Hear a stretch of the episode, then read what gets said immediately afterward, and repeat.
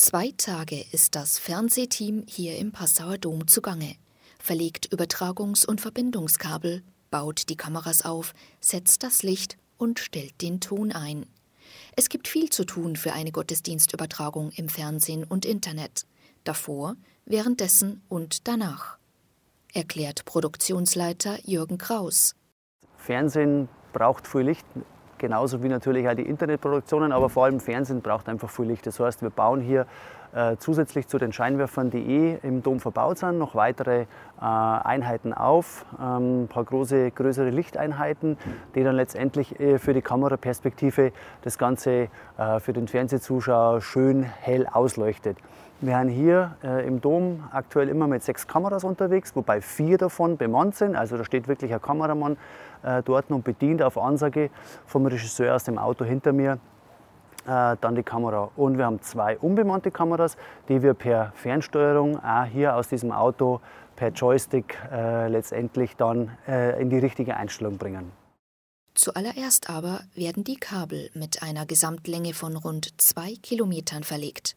Ein aufwendiger Akt, der aus gutem Grund rund drei Stunden dauert. So Kraus.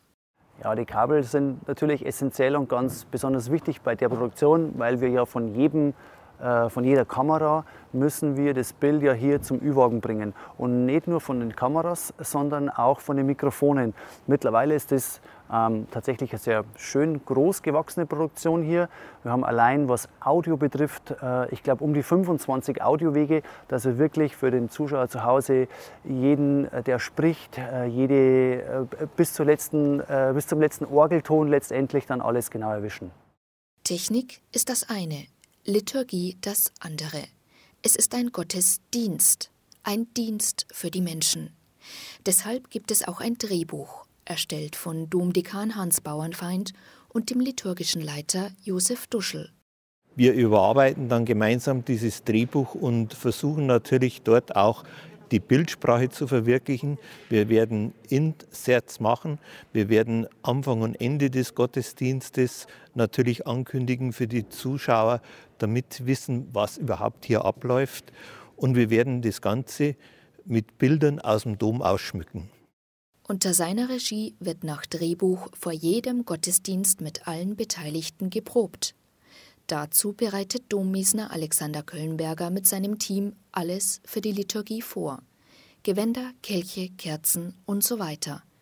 Auch jede Menge zu tun.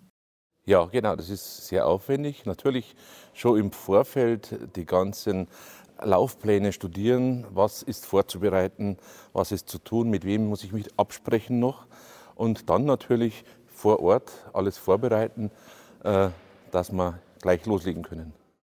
Es hat also jeder Einzelne seinen Part, seine Rolle bei dieser Fernsehproduktion, wie im Film. Und das ist mit viel Aufwand verbunden, der sich aber lohnt. Dank der vielen Zuschauer und ihrer positiven Rückmeldungen war jeder Fernsehgottesdienst bisher ein Erfolg. Stefanie Hintermeier, katholische Redaktion.